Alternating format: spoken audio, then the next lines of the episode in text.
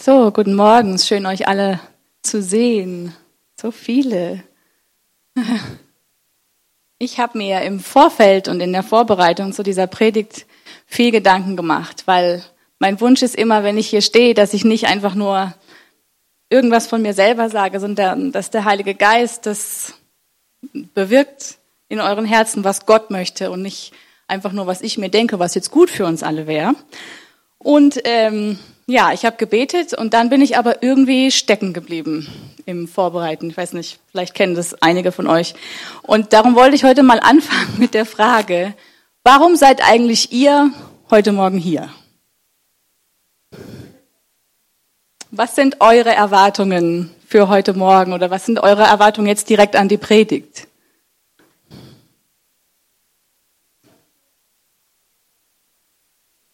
Das hoffen wir. genau, das ist mein Gebet. Ähm, ist es nicht so, dass wir manchmal kommen und wir hoffen, dass ein Wort kommt, was jetzt, was endlich mal den Durchbruch bringt? Ja? Oder was einfach, ja, dass die, was uns ergreift, ja, was uns neu berührt, neu bewegt, ein frischer Wind oder so irgendwas mit Gänsehautfaktor? Ich habe mich gefragt und ich habe meine eigene Motivation und meine eigenen Erwartungen so ein bisschen hinterfragt.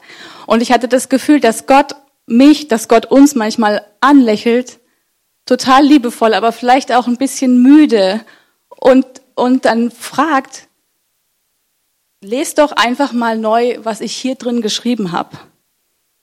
Lest einfach mal die Dinge, die ganz klaren Anforderungen hier drin stehen. Anstatt nur was zu erwarten, was irgendwie Neues und bombastisch, lest diese ganz einfachen, klaren biblischen Prinzipien wieder neu und versucht mal da wieder neu und tief und wirklich ernsthaft reinzukommen. Und darum habe ich heute nicht sehr viel Bombastisches vorbereitet, nicht sehr viel, wo uns vielleicht ein Schauer über den Rücken läuft. Vielleicht sind es Dinge, die wir schon auswendig kennen und die wir schon oft gehört haben. Aber ich hoffe, dass der Heilige Geist das neu in uns bewegt und tiefer in uns reinbringt, dass ähm, wir eine neue Treue zu seinem Wort finden, zu den Dingen, die er an einfachen, an ganz klaren, an banalen biblischen Prinzipien hier reingepackt hat in sein Wort. Nichts Neues, aber Grundlegendes und ich hoffe echtes dafür. Und darum habe ich meine Predigt heute Morgen genannt Sand oder Fels. Und ich möchte heute einfach viel darüber reden, was es bedeutet, dass Gott unser Fels ist, die verlässliche Grundlage, auf, auf der wir stehen können und von der aus wir Entscheidungen treffen können in unserem Alltag. Und ich werde heute viele, viele Bibelstellen zitieren, die müsst ihr auch nicht alle gleich mitlesen, währenddem ich ähm, währenddem ich die vorlese. Es reicht, wenn Sie sie euch notiert und vielleicht könnt ihr sie dann zu Hause, wenn ihr Zeit findet, nochmal auf euch wirken lassen. Mich hat während dem Schreiben der Predigt über Jesus als unseren Fels ähm, einfach eine Begeisterung gepackt, je mehr ich mich da äh, reingebohrt habe. Und ich hatte das Gefühl, es ist vielleicht besser, ich predige nur zehn Minuten und danach machen wir wieder Lobpreis und kommen einfach vor Gott, unseren König, weil, weil er so wunderbar ist und weil ich so dankbar bin, weil wir so dankbar sind für das, was er an einem Unterschied in unserem Leben ausmacht. Und ähm, ja, aber ich werde jetzt erstmal anfangen. Ich glaube, es ist ein bisschen mehr als zehn Minuten und wir steigen jetzt erstmal ein bei Matthäus 7 ab Vers 24.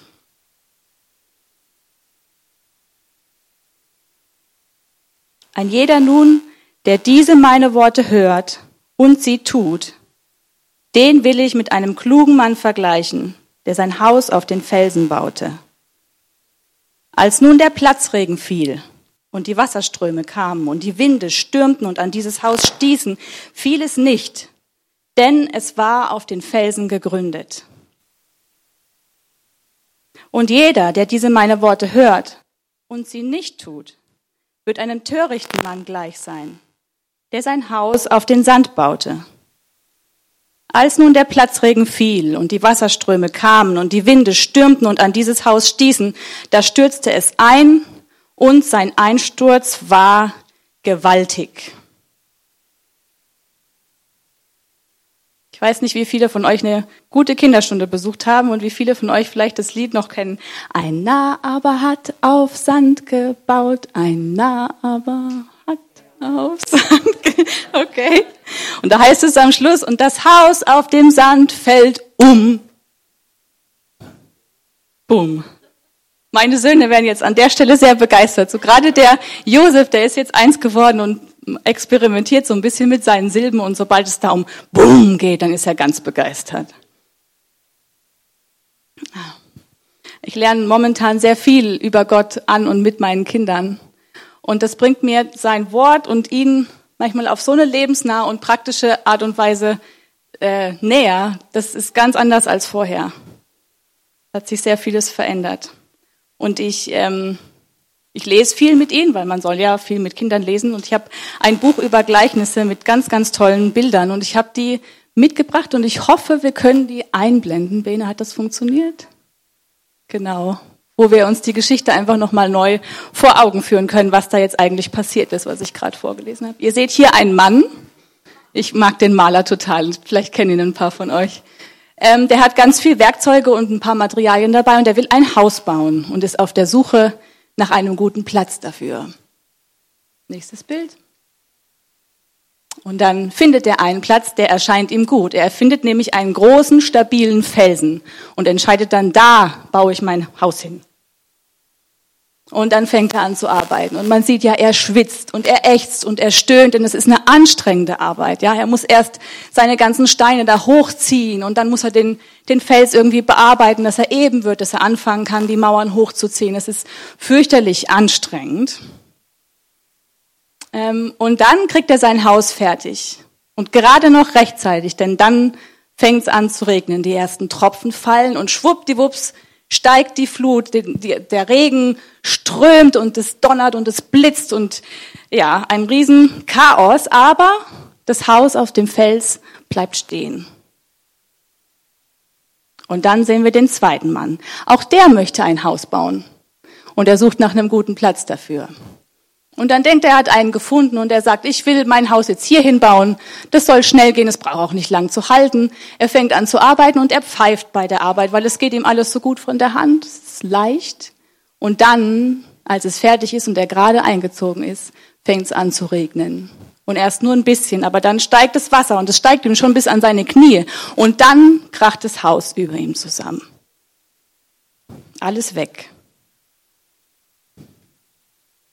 Steinboden ist viel schwieriger zu bearbeiten als Sandboden. Ist okay, kannst du ausmachen. Und der Grund, warum dieser zweite Mann sein Haus auf den Sand baut, ist, das geht wesentlich schneller. Das ist einfacher. Und man sieht schneller Ergebnisse. Und die sehen vielleicht auch noch gut aus, weil der hatte ja Zeit für Deko und Schnickschnack und so, was der andere nicht hatte. In Brasilien, also mein Mann und ich haben fünf Jahre in Brasilien gelebt und wir haben dann ein Projekt mit Kindern gemacht aus Favelas und das Haus, in dem wir gearbeitet haben oder in dem wir das Projekt gemacht hatten, das musste umgebaut werden, damit es den, den Zwecken entsprochen hat, für das wir das nutzen wollten. Und es lag auf so einem Hügel und der war sehr felsig im Untergrund. Und ich erinnere mich schon allein, eine Säule in so einem Boden zu verankern, ist harte Arbeit. Da waren zwei Männer am Arbeiten, der Schari und äh, noch jemand anders, ein Pedreiro, also ein Mau Maurer, oder ich weiß nicht auf Deutsch, also jemand, der, der Häuser baut. Ähm, und die hatten natürlich nur Basiswerkzeuge und es war, es war wirklich anstrengend und es hat gedauert. Es war schwer, diese Säule da reinzukriegen. Ähm, und ich habe in einem Bibelkommentar gelesen, dass es ähm, dass das Beispiel gar nicht so aus der Luft gegriffen ist, was, was Gott hier macht oder was Jesus hier macht, sondern ähm, dass es oft vorkommt in Israel, dass die Flussbette in der trockenen Jahreszeit so austrocknen, dass da kein Wasser mehr fließt und die, der bildet dann so eine, so eine Mulde, die ist geschützt auch vor Wind und das, man könnte denken, es ist ein guter Platz, um da ein Haus hinzubauen.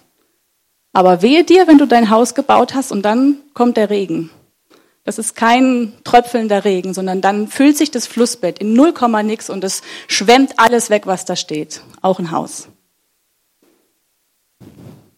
Hier steht in Vers 24, ein jeder nun, der diese meine Worte hört und sie tut, den will ich mit einem klugen Mann vergleichen, der sein Haus auf den Felsen baute. Ich glaube, die Frage für uns heute Morgen ist, worauf bauen wir unser Lebenshaus? Auf welchen Grund? Sand oder Fels. Und es wäre jetzt sehr einfach zu sagen, die Botschaft hier ist, wer an Jesus glaubt, na der baut sein Haus auf den Fels und wer nicht an Jesus glaubt, der baut eben auf den Sand und der äh, geht am Ende buchstäblich den Bach runter. Aber das, ich glaube, das ist ein Teil dieser Botschaft. Und es ist ein sehr wichtiger Teil. Das Ja.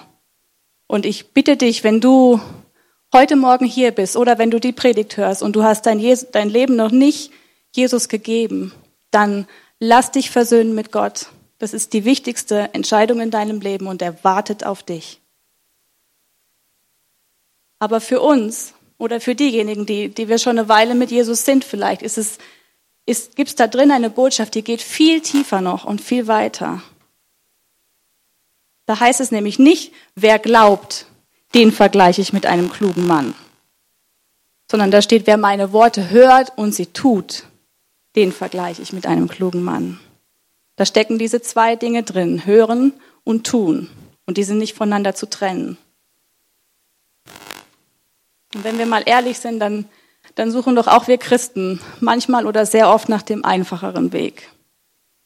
Und wir scheuen die Mühe, vor allen Dingen die Mühe, die keiner sieht, die, die im Verborgenen stattfindet. Ich sprich zuerst von mir selber. Also ich muss das Wort Gottes bewusst hören, ich muss es lesen und mich dem widmen. Und wenn ich es gehört habe, dann muss ich es auch tun, ich muss es umsetzen. Und in Gottes Wort, da gibt es einige Stellen, die, die sind so ein bisschen komplizierter. Die kann man vielleicht nicht sofort verstehen oder wir müssen nachfragen, die beackern mit dem Heiligen Geist, um da ranzukommen an die, die wirkliche Botschaft, die drinsteckt. Oder wir müssen studieren, um, um dahinter zu kommen und im Kontext lesen. Aber dann gibt's auch die, diese Bibelstellen, die ganz, ganz klare Anweisungen sind von ihm, wo er ganz klar und einfach gesagt hat, wie er sich unser Leben vorstellt und Dinge betont hat, von denen er möchte, dass sie in unserem Leben sichtbar sind und dass sie, dass sie vermehrt sind, dass sie aufblühen, ja. Ähm, und ich will heute Morgen mal ein paar von diesen ganz klaren Dingen, die Gott gesagt hat, einfach vorlesen. Und ich möchte euch bitten, die euch bewusst anzuhören und mal zu reflektieren in eurem Herz, mal genau hinzugucken. Und vielleicht fallen euch selber darüber hinaus noch ganz viele Dinge ein, von denen ihr wisst, ja, ich habe das gelesen. Und ja, Gott hat da was in mir angestoßen, da ist was, was beackert werden muss. Ähm, aber ich könnte zumindest noch zunehmen in dem Bereich. In der Demut achte einer den anderen höher als sich selbst. Ja, das ist Philippa 2, Vers 3. Oder Matthäus 7, Vers 1. Richtet nicht, damit ihr nicht gerichtet werdet.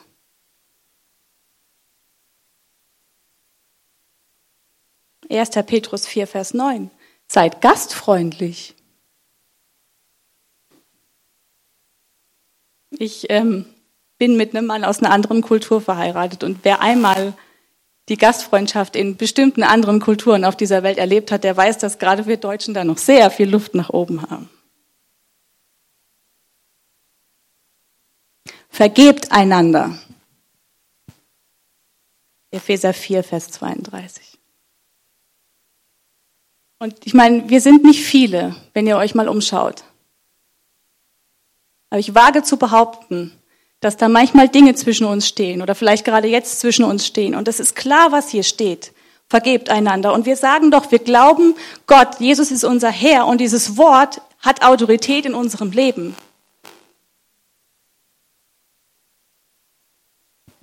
Wenn einer dich bittet, eine Meile mit ihm zu gehen, dann geh zwei.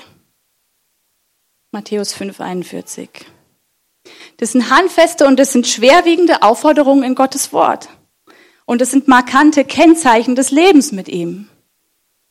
Die Jünger, die waren bekannt dafür, man konnte ihnen anmerken, dass sie Zeit mit Jesus verbracht hatten. Da waren Dinge, die waren sichtbar in ihrem Leben, die waren anders als bei den anderen. Eigenschaften und Taten, an denen sie als Menschen erkannt wurden, die mit Jesus gehen. Und die Liste, die könnte jetzt noch viel, viel weitergehen. Ich habe mich auf die paar Beispiele beschränkt, weil so viel Zeit haben wir gar nicht.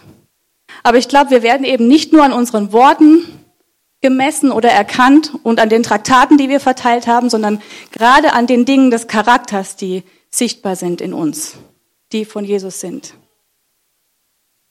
Und da gab es mal einen Schriftgelehrten, der hat Jesus gefragt, was ist denn eigentlich das größte oder das wichtigste Gebot? Und dann hat Jesus ihm geantwortet, nicht eins, sondern zwei. Du sollst den Herrn, deinen Gott, lieben mit deinem ganzen Herzen und mit deiner ganzen Seele und mit deinem ganzen Denken. Das ist das erste und das größte Gebot. Und das zweite ist ihm vergleichbar. Du sollst deinen Nächsten lieben wie dich selbst. Das finden wir in Matthäus 22, 37 bis 39. Wer ist denn nun dein Nächster? Schau dich um und dann schau vielleicht noch ein bisschen über den Tellerrand raus. Ich könnte hier schon aufhören, weil ich glaube echt, jeder von uns findet sich da an irgendeiner Stelle wieder, wo er weiß, okay, hören und tun.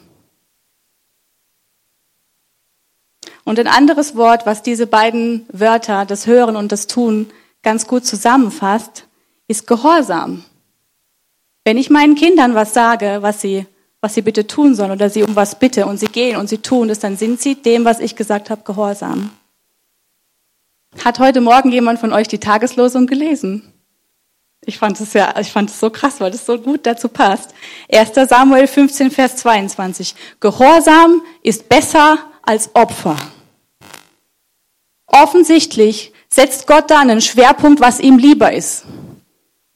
Und wir schütten, wir wägen jetzt nicht das eine gegen das andere auf. Ja, Gott hat ja die Opfer eingesetzt damals und jetzt eine andere Predigt wäre übertragen, was heißt jetzt eigentlich Opfer für uns heute? Aber Gott sagt hier, Gehorsam ist besser als Opfer. Also jede Menge Opfer bringen, aber in meinem täglichen Leben keinen Gehorsam haben, ist vor Gott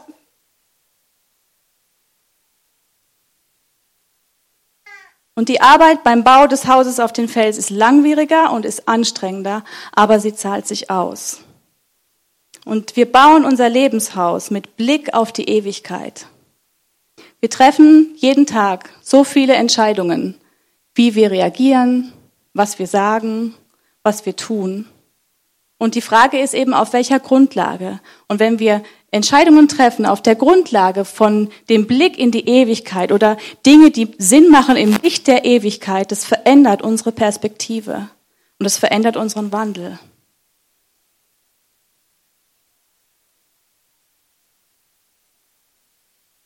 Das bedeutet es ganz praktisch, uns auf Jesus als unseren Fels zu gründen, sein Wort hören und darin nicht müde werden, das zu tun und darin zu wachsen. Denn ich glaube, eins gibt es nicht und das ist ein zu viel an Jesusähnlichkeit oder ein zu viel an gutem Charakter.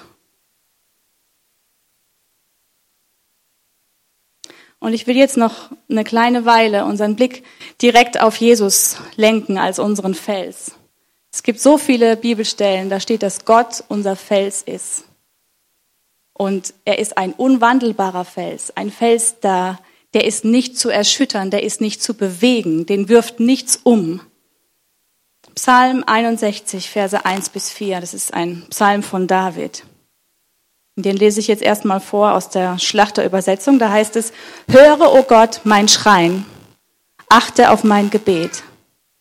Vom Ende der Erde rufe ich zu dir, da mein Herz verschmachtet. Führe du mich auf den Felsen, der mir zu hoch ist. Denn du bist meine Zuflucht geworden, ein starker Turm vor dem Feind. Ich lese es jetzt nochmal aus der neuen Genfer, weil ich finde, die bringt noch ein bisschen was anderes mit rüber. Da steht, höre, o oh Gott, mein lautes Flehen, achte auf mein Gebet. Aus weiter Ferne, wie vom Ende der Erde, rufe ich zu dir, denn mein Herz ist mutlos geworden. Ach, führe mich doch auf jenen Felsen, der für mich zu hoch ist. Denn du bist für mich zu einer Zuflucht geworden, zum starken Turm, der mich schützt vor dem Feind.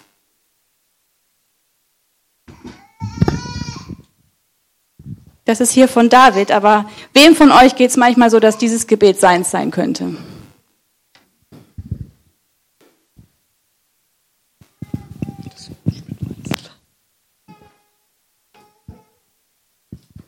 In der Not hier ruft David nach dem Fels. Bittet Gott, seine Füße auf diesen Fels zu stellen, von dem aus er auf seine Feinde herabblicken kann. Sehr oft in der Bibel finden wir Gott als Felsen. Im Psalm 18, Vers 31. Denn wer ist Gott außer dem Herrn? Und wer ist ein Fels außer unserem Gott? Jesaja 26, Vers 4. Vertraut auf den Herrn immer da. Ja, auf Gott den Herrn, den Fels der Ewigkeiten. Den Fels der Zeiten. Wenn David nicht weiter weiß, dann bittet er Gott, seine Füße auf diesen Fels zu stellen. Gott will für uns dieser Felsen sein, ein zuverlässiger und ein unveränderlicher Schutz. Psalm 18, Vers 3. Der Herr ist mein Fels, meine Festung und mein Erretter, mein Gott, meine Zuflucht, mein sicherer Ort. Er ist mein Schild, mein starker Helfer, meine Burg auf unbezwingbarer Höhe. Das Wort Fels ist für Gott irgendwann, gerade im Alten Testament, so gebräuchlich, dass sie manchmal gar nicht mehr sagen, der Herr mein Fels oder mein Gott der Fels, sondern dass nur noch von dem Felsen die Rede ist. Da wird Gott als Wort wird ganz rausgelassen. In 5. Mose 32, Vers 18 zum Beispiel, ihr habt den Fels verlassen, der von Anfang an euch trug. Oder im selben Kapitel in Vers 31, da vergleicht Mose Gott mit den Göttern anderer Völker und er sagt, denn nicht wie unser Fels ist ihr Fels. Wir haben den größten, den zuverlässigsten, den mächtigsten Fels aller Zeiten, der existiert als unseren Gott. Und andere Götter oder Dinge oder so unsere Sicherheiten oder Helfer, nichts davon ist so zuverlässig, ist so felsenhaft und so sicher wie unser Gott. Und ein Fels erweist sich vor allem als das, was ihn ausmacht, wenn es hart auf hart kommt. Er ist unveränderlich, er ist unverrückbar und er bleibt gleich und gibt nicht nach. Wir Menschen haben die Tendenz, wenn es schwierig wird, entweder wegzulaufen oder uns wegzubiegen, uns zur Seite zu neigen. Oder wir versuchen, die Umstände so schnell es geht zu ändern.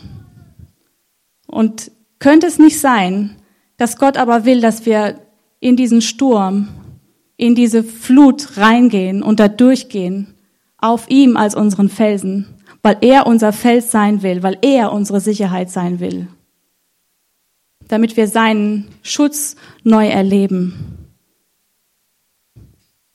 Und ich glaube, gerade in diesen Zeiten, dass Gott uns auffordert, ihn jetzt viel tiefer kennenzulernen als diesen Fels der er ist, als um seine Hilfe zu suchen und um seinen Schutz zu bitten und dann durch ein treues und durch ein ehrliches und beständiges Tun von dem, was er hier in seinem Wort sagt, gehorsam zu sein und das auszuleben, was wir von ihm gelernt haben.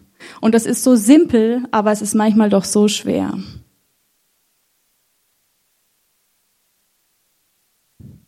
Lasst euch ermutigen, lasst uns uns gegenseitig ermutigen, da drin nicht müde zu werden.